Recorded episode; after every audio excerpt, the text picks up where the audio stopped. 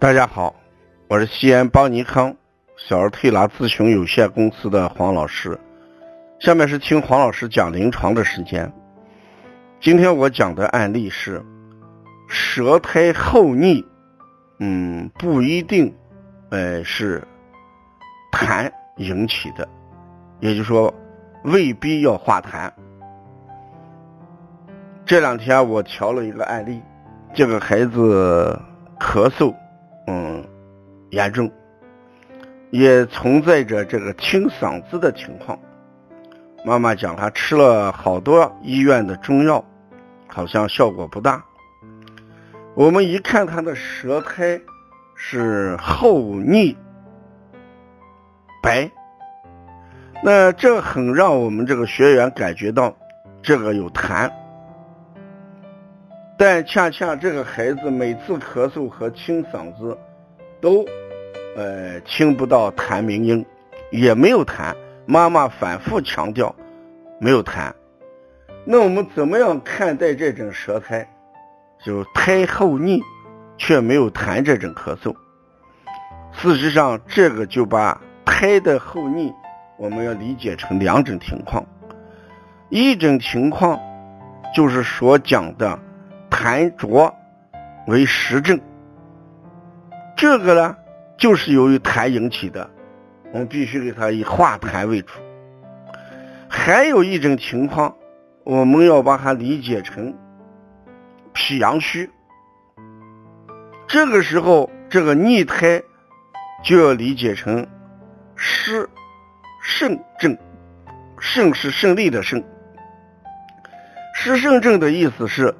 人体的湿水是正常量，没有多，只是脾阳虚，利湿能力弱，显得湿略胜一筹，所以呢，把这种情况就叫湿肾症，胜利的胜。那对于湿肾症，我们不要利湿化痰为主，一定要怎么样，健脾阳为主。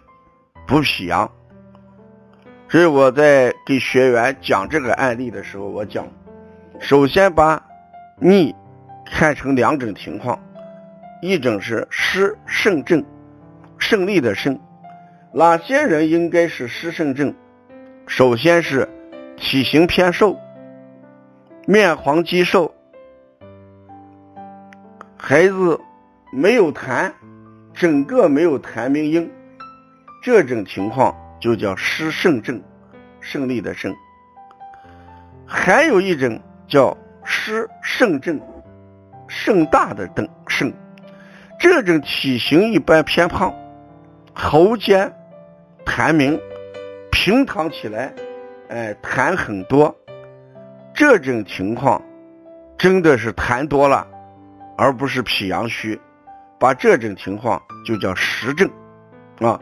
脾阳虚为虚症、浮症，以健脾益气为主。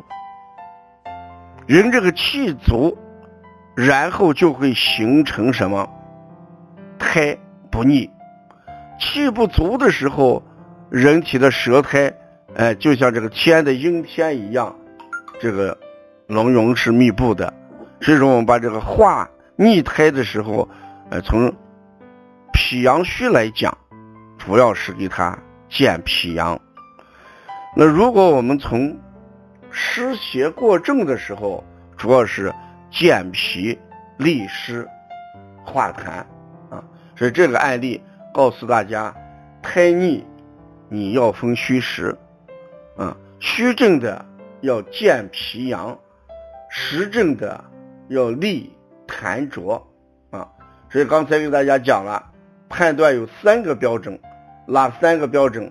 第一，看体型，体型偏胖，痰多，喉间痰鸣，把这种情况下就叫实症。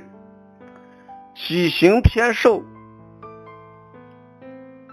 没有痰，把这种情况下我们就叫虚症啊。